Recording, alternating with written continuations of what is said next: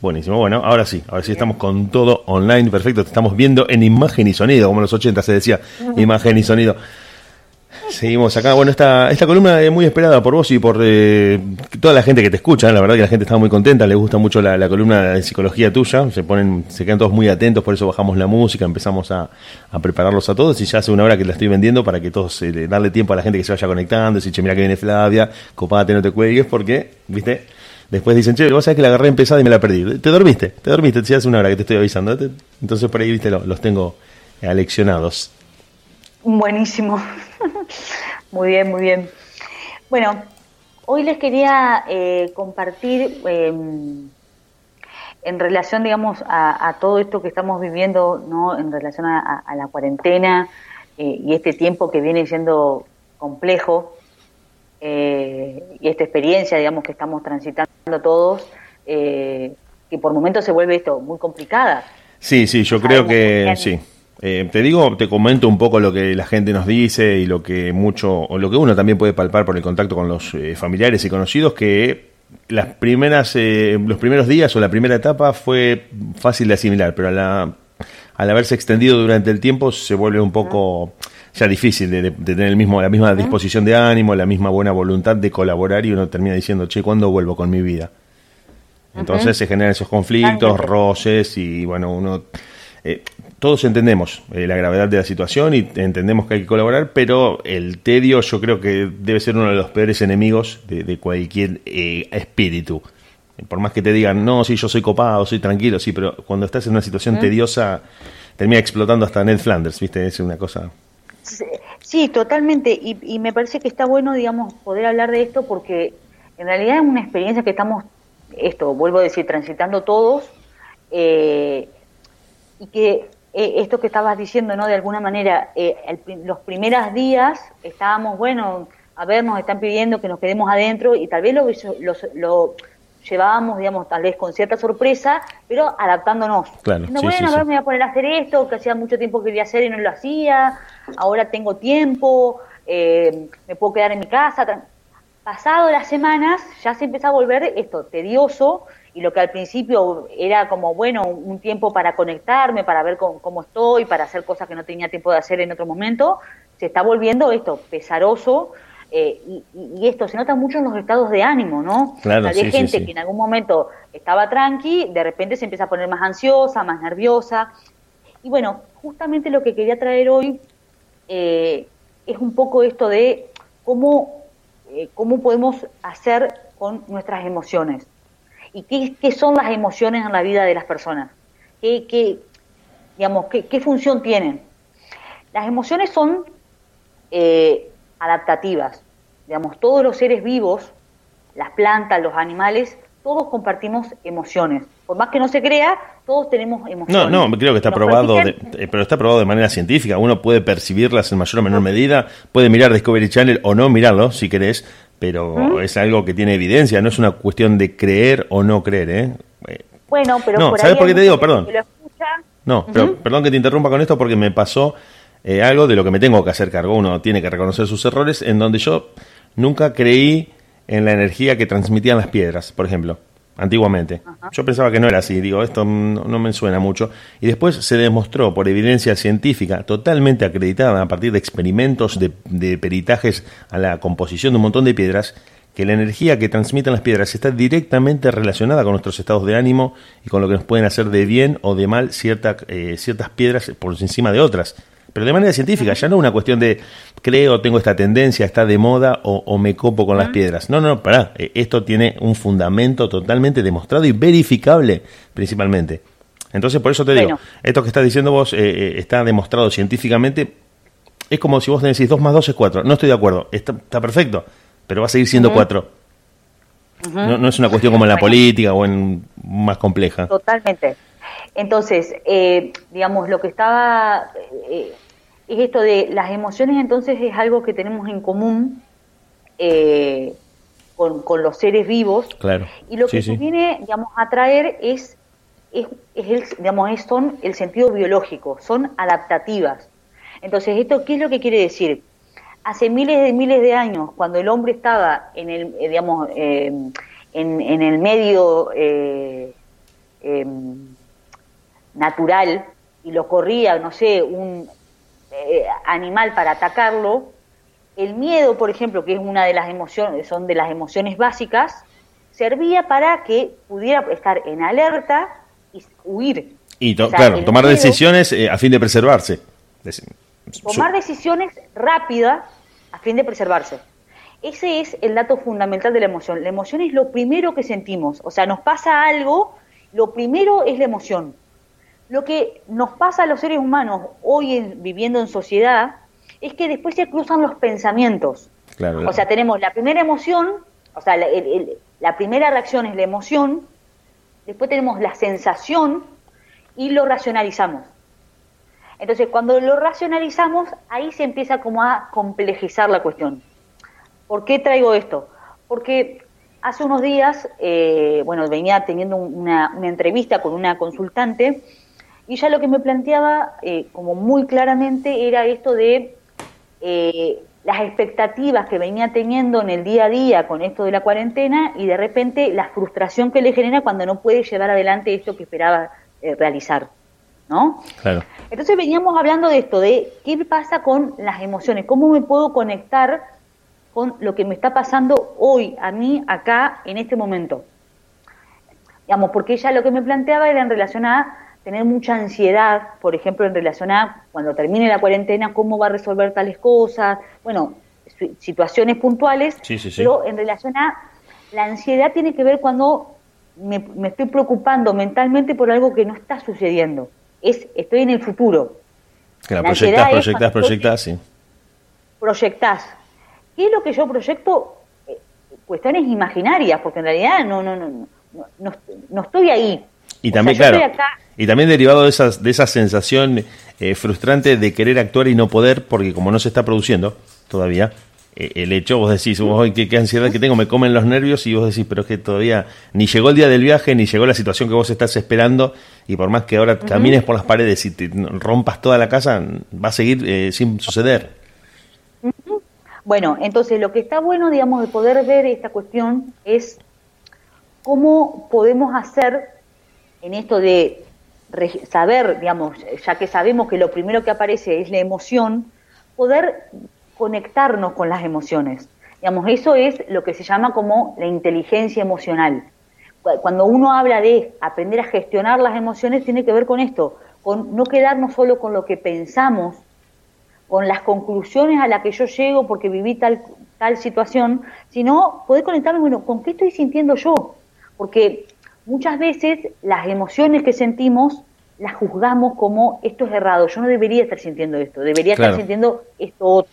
Nos convertimos en jueces de nosotros mismos, nos reprobamos y decimos, no, está mal que me sienta así, no, no debería sentirme de esta manera, cuando en realidad es totalmente natural y uno debe eh, si se quiere reconciliarse con eso y decir, bueno, che, loco, me puedo sentir mal, no me puedo sentir contento con este contexto si, si me siento mal, no me tengo que obligar a estar bien. Porque eso a veces desencadena otro tipo de malestares que se arrastran. Totalmente. Y esto de, no tengo que hacer, eh, eh, digamos, esta cuestión de tengo que seguir con la productividad igual que siempre, como si nada pasara, tengo que hacer esto, bueno, no, o sea, pará, estamos en un contexto totalmente difícil y desconocido. O sea, más allá que venimos hace un par de semanas en esta misma situación, sigue siendo desconocido. Y nos puede generar mucha ansiedad, nos puede generar nerviosismo. Entonces, exigirnos seguir al ritmo como que nada estuviera pasando en mi vida normal, no es real. Entonces está bueno, digamos, poder decirme, bueno, si yo hoy no me estoy sintiendo con tantas ganas de hacer cosas, bueno, tal vez darme espacio.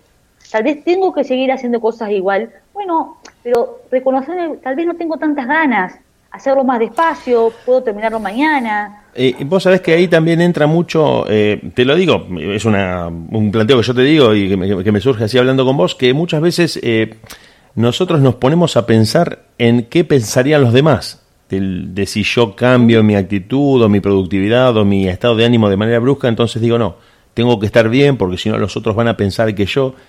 Y es una carga que, que nosotros nos sumamos de manera gratuita y de la que deberíamos empezar a trabajar para liberarnos. Vos decís, bueno, si ustedes esperaban que yo trabajara todos los días, hoy la verdad que no tengo ganas. Por más que ustedes piensen que yo voy a trabajar todos los días, hoy me quiero ir a dormir o me quiero tirar a hacer nada, a mirar televisión y está perfecto. porque sobre todo en un contexto de crisis como este, porque es un contexto eh, de excepción, no es la habitualidad de lo que pasa en nuestra vida, es común que vos mañana, como decíamos creo que en charlas anteriores, me voy a levantar y voy a limpiar la casa de punta a punta, y mañana te levantás y decís, no, me voy a quedar tomando mate, miro ocho capítulos de la serie que tengo colgada, perdónenme, y bueno, entonces también es algo que se va monitoreando hora a hora. Vos decís, bueno, si tengo ganas a la noche cocino, vos decís, no, no tengo ganas, me hace un sándwich y perdón. Entonces, totalmente. Hay que reconciliarse con eso, no sentirse culpable de que estuviste mal por no decir, eh, por no hacer lo que dijiste. Que a veces vos decís, no, pero yo dije que lo iba a hacer y entonces no. Ni, con uno ni con el resto. Por supuesto. O sea, no sentirse mal ni, ni, ni con uno porque yo me dije, yo pensé que iba a hacer tal cosa hoy y no la estoy haciendo o porque yo le dije al resto, que no sabemos quiénes son ese resto, pero ponerle que haya un grupo de gente eh, que espera supuestamente no sé qué de, de, uno, eh, bueno, poder decir, no, no lo estoy haciendo. Pero me parece que ahí nos tenemos que perdonar nosotros por no cumplir las expectativas supuestamente del otro. Yo creo que por no perdonarnos... La expectativa uno, de uno mismo con la supuesta expectativa del otro. Ahí ya no sé. Si yo no me perdono a mí mismo, me va a costar perdonar a los demás. Yo creo que si yo vivo no reconciliado conmigo mismo, había un escritor ruso, eh, Lermontov, que se llama eh, de los románticos rusos, que dice en uno de sus libros una frase, pero muy cortita, que es, yo creo que es un compendio de psicología esa frase. Dice, eh, a veces me desprecio y creo que esta es la razón de mi desprecio por los demás. Entonces, lo que me pasa a mí, yo como lo proyecto en el afuera, y digo, como si yo me impongo cumplir con lo que dije, voy a pretender que el que dijo algo también lo tenga que cumplir a rajatabla y voy a decir, pero si vos dijiste que a las 5 de la tarde ibas a hacer tal cosa, ¿por qué no? Relax. Relax, porque justamente las personas somos un manojo de emociones que minuto a minuto nos están llevando como en una nave en una tormenta. Y vos a lo mejor decís, mira, ¿a qué hora es ahora? Son las 9 y 20. Bueno, a las 12 de la noche voy a salir a la terraza a remontar un barrilete y vos decís, no, hace un frío, me voy a dormir. La verdad que no tengo ganas.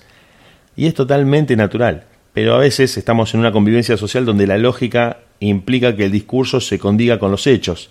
Y si vos me dijiste que ibas a pasar a las 5 y pasaste a las 6 o no pasaste, yo empiezo a pensar mal de vos cuando en realidad o te pueden haber pasado un montón de cosas o no lo sentiste así.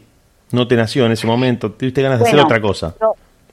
Pero, ahí lo que está bueno, me parece, es como parar un poco con esa cosa tan automática de como yo dije, entonces tengo que hacer, eh, y poder decir, bueno, a ver, conectarme con qué tengo ganas, no en términos de no me interesa lo que el resto piense de mí, sino en términos de ser honesto con uno mismo, porque si no ahí entramos en una cosa como en piloto automático de hacer, hacer, hacer, porque dije que iba a hacer, sin importarme si yo estoy, digamos, realmente con disponibilidad para hacer eso o en realidad tengo, eh, me interesaría estar haciendo otra cosa.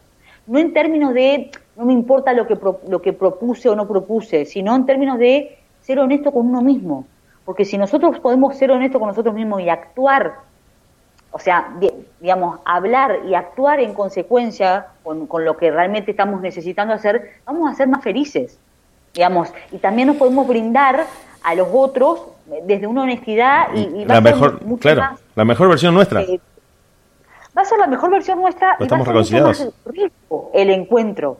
Si uno es honesto y está con disponibilidad realmente para hacer lo que está haciendo, es mucho más rico para todos los que están eh, implicados en el tema. Creo que también influye en la receptividad con la que nos comunicamos y nos acercamos a los otros. Somos más receptivos también a, ver qué necesita el otro. Si nosotros estamos, eh, como decís vos, eh, somos honestos con nosotros mismos, me parece que podemos ver las cosas de una manera bastante diferente que en realidad deberíamos...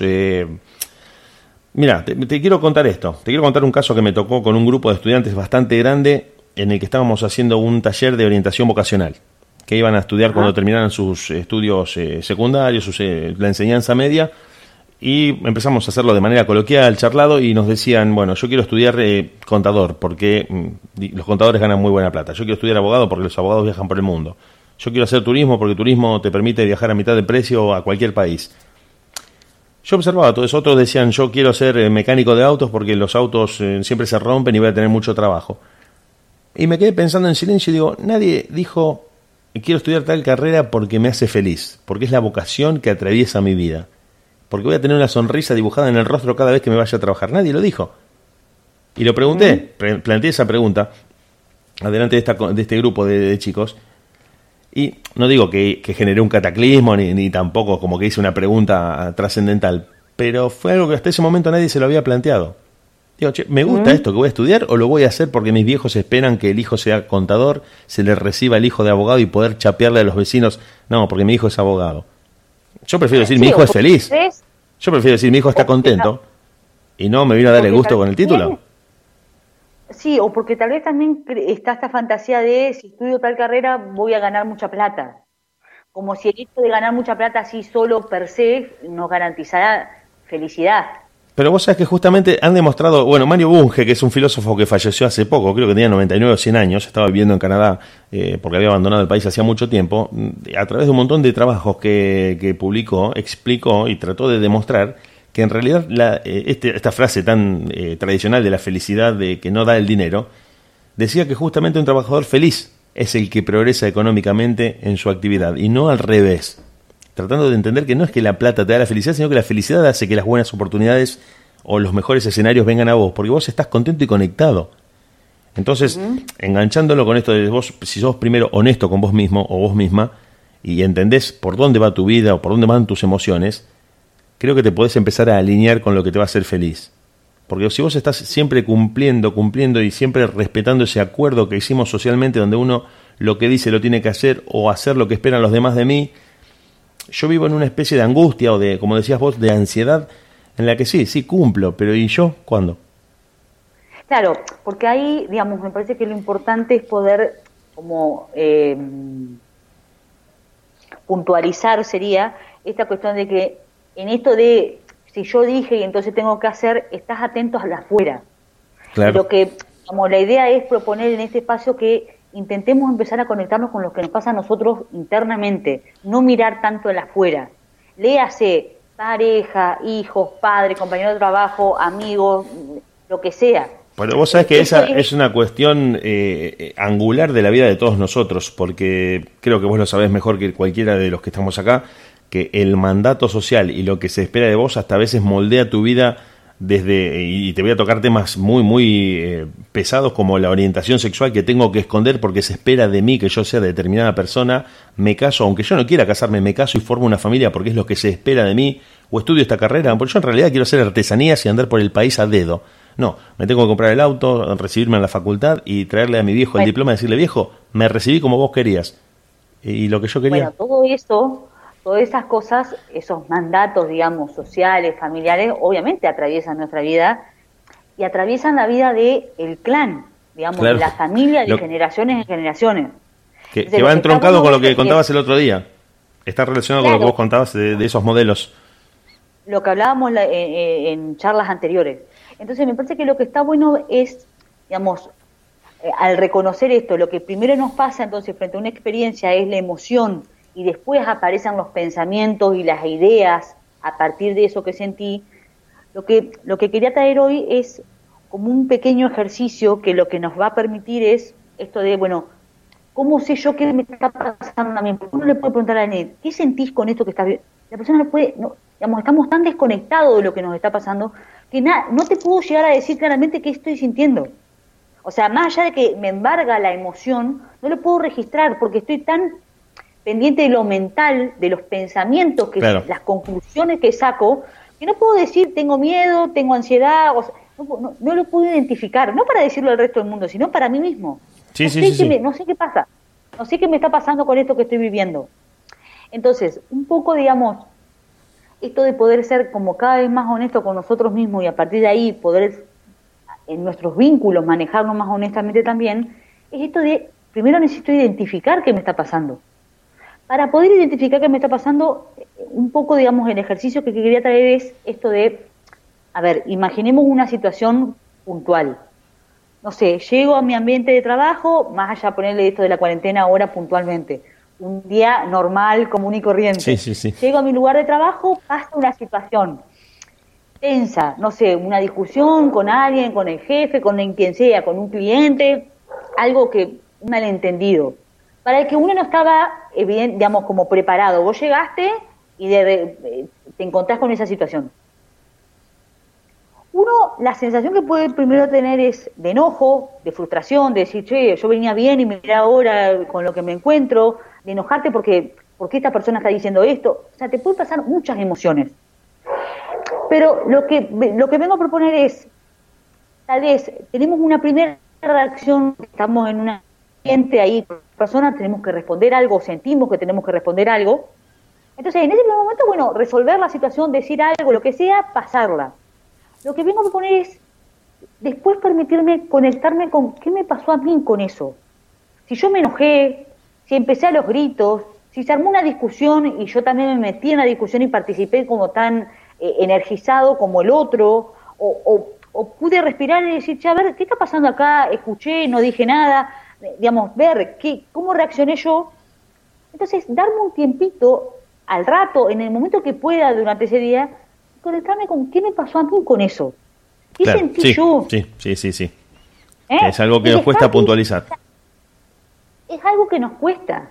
Entonces, este ejercicio lo que nos va a permitir es empezar a registrar, bueno, ¿qué emoción estoy teniendo yo frente a esto que vivo?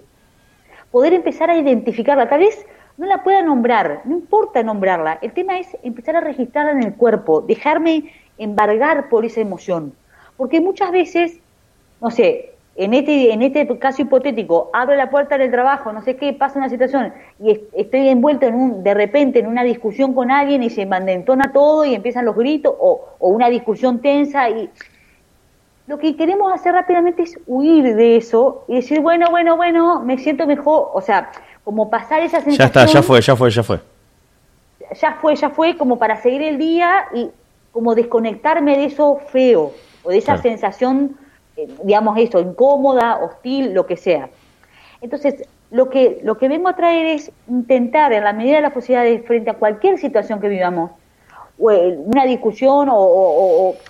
Llegaste al trabajo y, González te apagó el dispenser, no hay agua para el mate. González desenchufó el dispenser y va a decir, pero qué pedazo de... ¿Por qué desenchufaste el dispenser, González?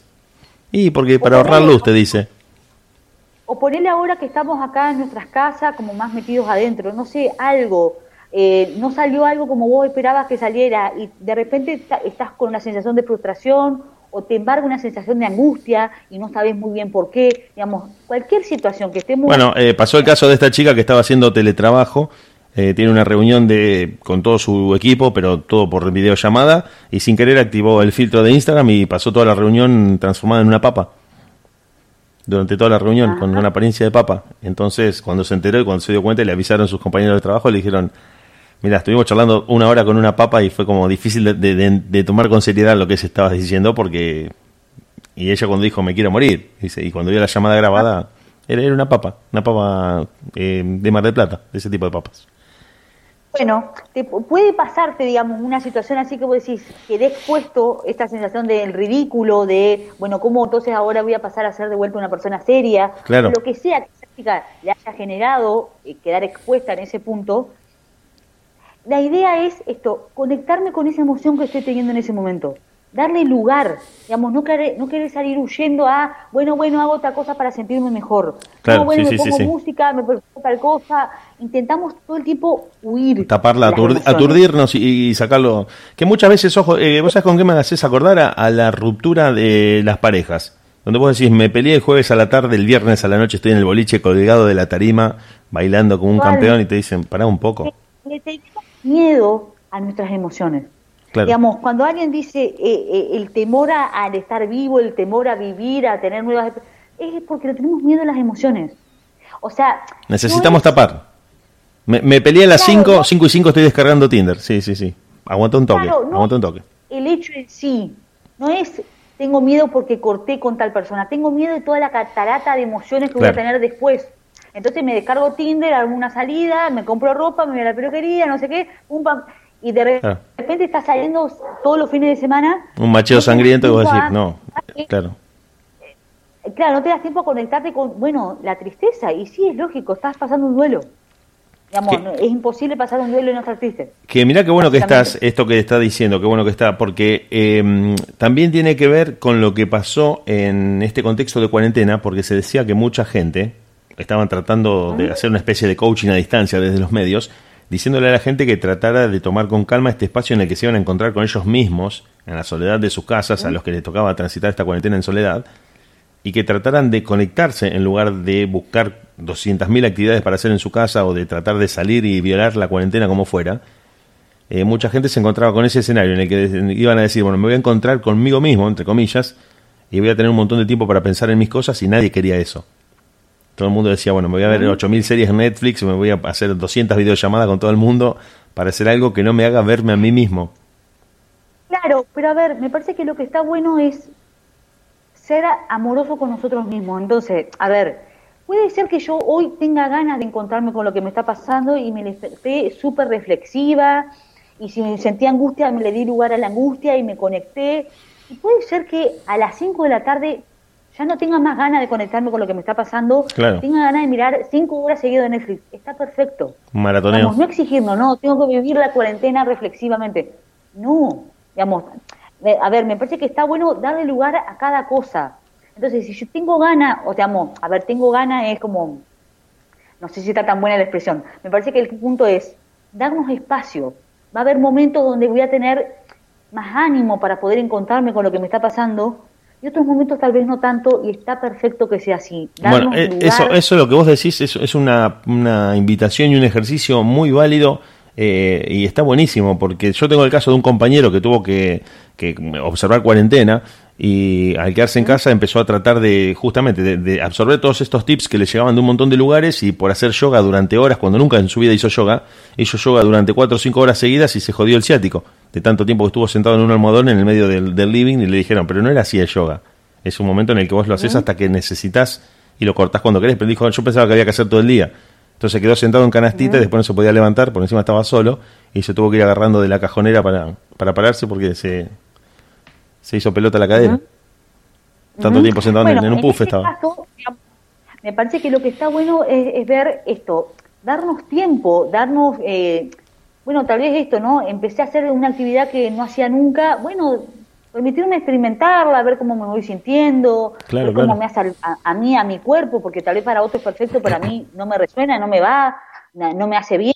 No, darnos lugar a cada uno, ver cómo, qué, nos va pasando. ¿Qué necesitamos y qué, de qué, qué es lo que, como decimos, darnos espacio. Creo que esa es la mejor forma de, expresarlo. tal vez para el vecino de al lado está perfecto y le hizo re bien tal cosa y a mí no, no. No me sirve. O sea, lo probé y digo, no, no, no, no, no, va conmigo. Está bárbaro, digamos. el tema es esto, permitirme ver, bueno, a mí, en mi cuerpo, eh, en, mi manera de ver la vida, cómo, qué me genera esto. Que para otro puede estar bien, pero para mí no, y al revés también. Para mí puede estar perfecto esto y para el otro no le resuena y está bárbaro, digamos. Em, pero entonces me parece que, digamos, lo que, lo que como siguiendo un poco la, la idea, es esta cuestión de permitirnos conectarnos con lo que estamos sintiendo, con la emoción que tenemos, intentando sacar de lado el juicio de valor de eso. Porque es como, ¿cómo voy a sentir enojo si tal persona me dice tal cosa? Claro. No sé, mi hija me dice algo, yo debería recibirlo perfectamente. No, me enervé, me dio ganas de matarlo. Bueno, perfecto. Me dio, o sea, me sale una ira por todos los poros. Bueno, bárbaro, conectate con esa ira. tranquilo explotar. O sea, a ver, ¿esto qué quiere decir? Reconocer, digamos, en ese momento es, me, dejo habitar por ese enojo, por esa furia, la siento, le doy lugar, aunque sea incómodo, aunque preferiría salir corriendo a hacer otra cosa para evitarlo, conectarme con eso. La propuesta de este ejercicio, esto es un ejercicio que se llama dejar ir, que lo propone un autor que es eh, David Hopkins. En, en ese libro, Dejar ir, lo que propone es esta técnica, se llama dejar ir. Es permitirme conectarme con esa emoción, darle espacio en mi cuerpo, dejarme eh, que me recorra todo mi cuerpo. Eso va a pasar en un rato. Como una descarga eléctrica. Es como una descarga. Me, me, me, dejo, me dejo habitar por esa, por esa emoción, por esas sensaciones que estoy teniendo, y después se va a diluir. Pero va a haber un momento que voy a estar incómoda bueno, bienvenida sea esa incomodidad, porque en esa incomodidad yo me voy a, conectar con esa emoción. Y que incluso llegas a conocerte un poco más también a, a, vos, a uno mismo. ¿Mm? Totalmente. Experimentamos algo que está en nosotros. Eso, digamos, es algo que está en mí. Porque, a ver, esto está muy relacionado con tal persona, digamos, por ejemplo, no sé, mi vecino me dijo tal cosa y me sacó una, me, me, hizo aparecer una ira, o, o, estas, estas expresiones, ¿no? O el famoso sacó lo, él saca lo peor de mí. Saca lo peor de mí, como si lo peor de vos no estaba en vos. Claro. Lo peor de vos estaba en vos. O sea, es como, eh, si yo tengo, no sé, un bolso y alguien me pide, dame una banana, yo para poder sacar una banana del bolso la tengo que tener en el bolso, si no yo no le puedo dar al otro una banana. Exacto, exactamente. Eh, eh, entonces, si yo en una discusión saco mucho monto de ira, de enojo y de frustración, bueno, ese monto de ira, de enojo y de frustración, ya lo tenía. Ya lo tenías. Si no, yo no le puedo dar al otro algo que yo no tengo, ¿no? Bueno, sí, sí, sí, entonces, la propuesta de este ejercicio es esta, es empezar a conectarme con, bueno, con esas emociones que a mí me habitan y que gente nos habitan a todos los seres humanos del mundo mundial. No va a haber persona que no tenga todas esas emociones.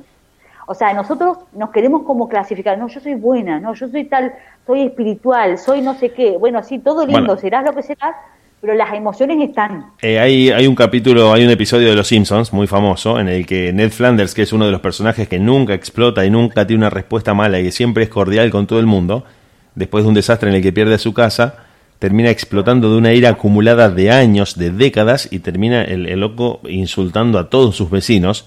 Y, el tipo pira, o sea, pierde la chaveta, todo, digamos, lo que nunca se había enojado en toda su vida, como decís vos, esa ira que se le fue acumulando, la larga toda de una y ataca a todos, a todos por igual, y se pelea con todo el mundo, porque como decías vos, esa ira estaba ahí. Él no la dejaba salir, pero estaba ahí. Lo que está también interesante ver en esto es, en ese caso, ese hombre explota y puede ser que termine enemistado con todos los vecinos de toda la vida.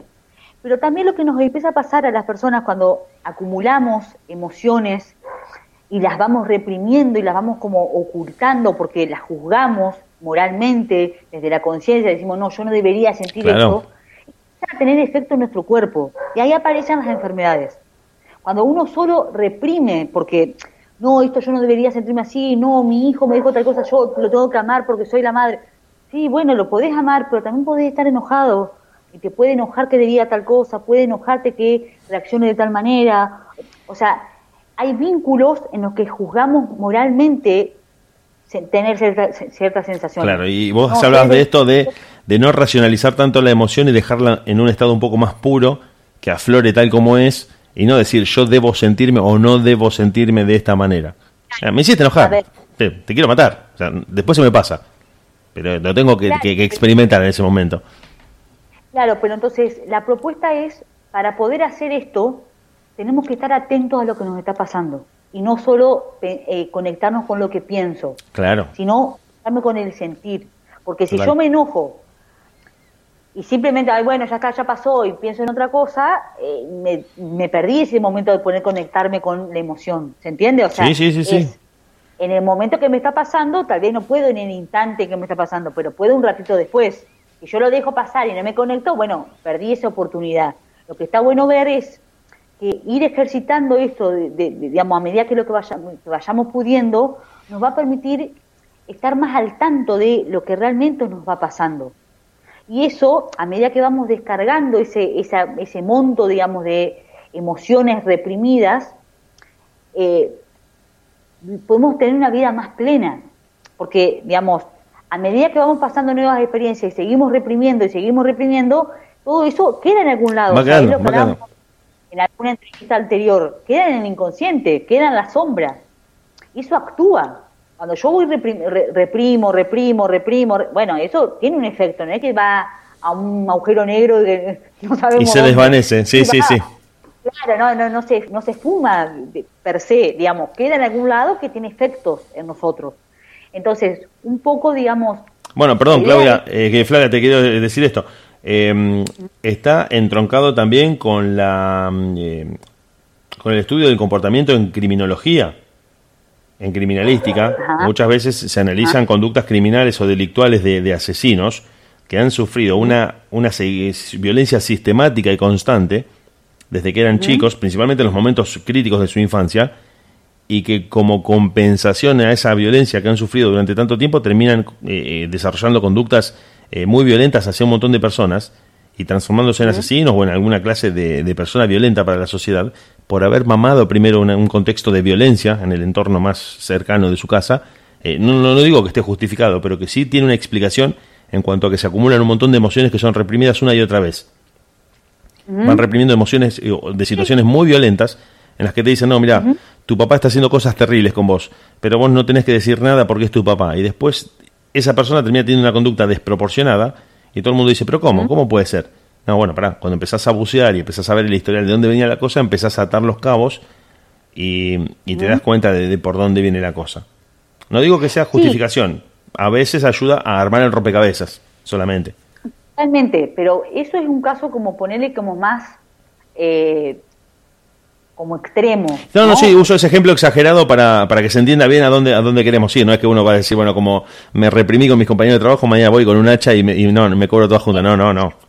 Es simplemente decir, che, estoy enojado. Bueno, enojate tranquilo, insultá, eh, explotá, no sé, qué si quieres romper la tetera, rompela contra la pared, si eso te ayuda a descargar. Pero conectate de que vos te podés enojar, podés llorar, podés llorar siendo hombre, podés insultar siendo mujer y no hay ningún problema porque es algo auténtico del ser humano, no es una cuestión de sexo como ese viejo precepto, los hombres no lloran, mordete los labios y no te podés llorar porque vos sos hombre, sos macho. No, estoy triste porque perdí un ser querido, me voy a largar a llorar. Ya está todo el día llorando, porque extraño a este ser querido que acabo de perder, o porque me dejó mi novia, me voy a largar a llorar, perdónenme, enójense, no sé lo que van a pensar ustedes, pero yo estoy triste. No voy a decir soy macho y me la banco, o y me la... No, porque eso, como decís vos, en algún momento va a quedar ahí resonando y Sí, y esto, esto, esto que traes, por ejemplo, en relación a los hombres, qué se espera, o en relación a las mujeres, cómo deberían ser, esto de la feminidad, o estos como características de por ser hombre o por ser mujer, está buenísimo también poder revisarlo en algún momento porque, claro, esto tiene un costo emocional muy alto. Es un temor. O sea, para los hombres, claro, es, es un tema porque sí, sí, tiene, y tiene muchos efectos a niveles emocional y, a niveles eh, históricos de comportamientos sociales, donde los hombres entrenados en ese vos sos el macho, no puedes llorar, no puedes mostrar emociones, han terminado siendo terriblemente violentos con su entorno, porque vos les cerrás como un callejón sin salida a todo lo que les pasa.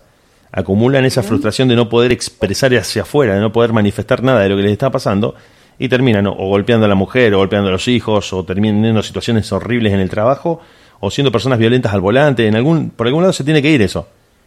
Entonces van canalizando por ahí. ser una persona violenta con otros, pero sí genera un nivel de frustración muy alto claro, También, sí, sí, sí. sí.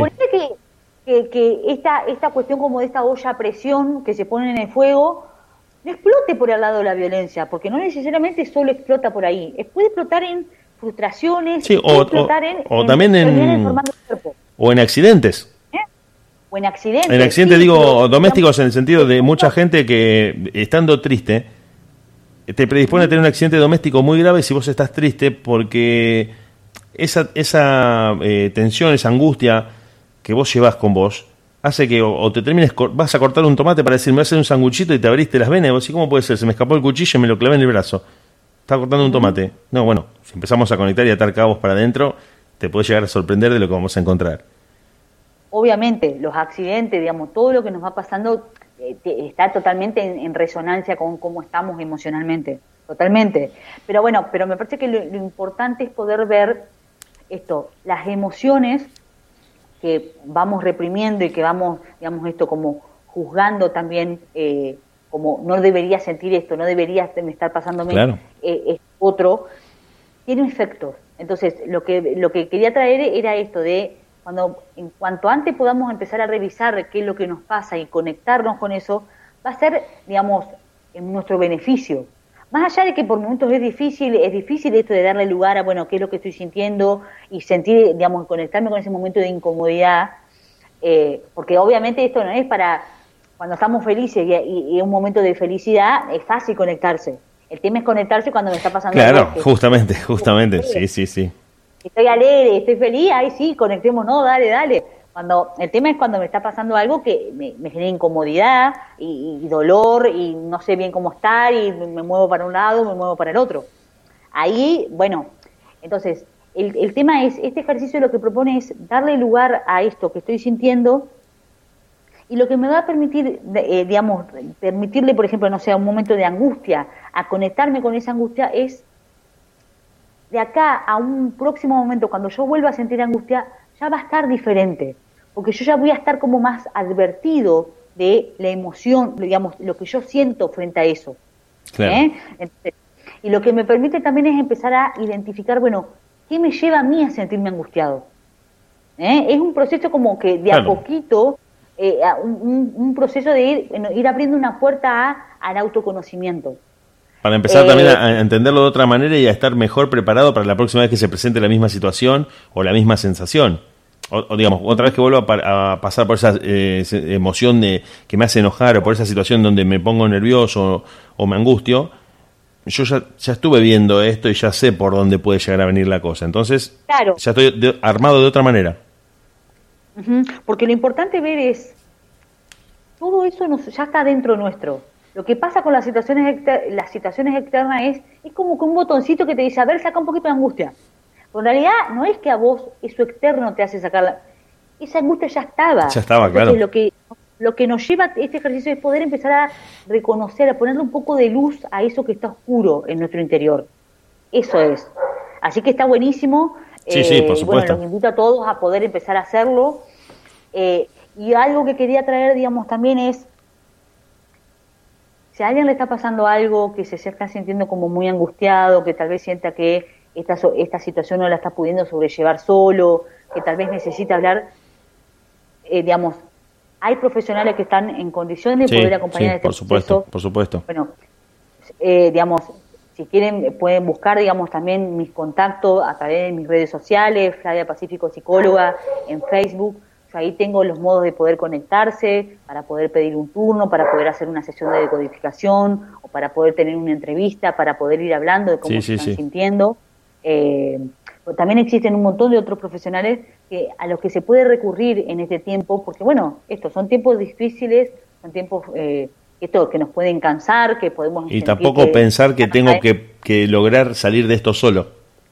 tampoco creer que vos tengo que poder solo. A lo mejor no, a lo mejor necesitas ayuda. Y la ayuda no te puede... No está mal. No, no, no, por supuesto. ¿Eh?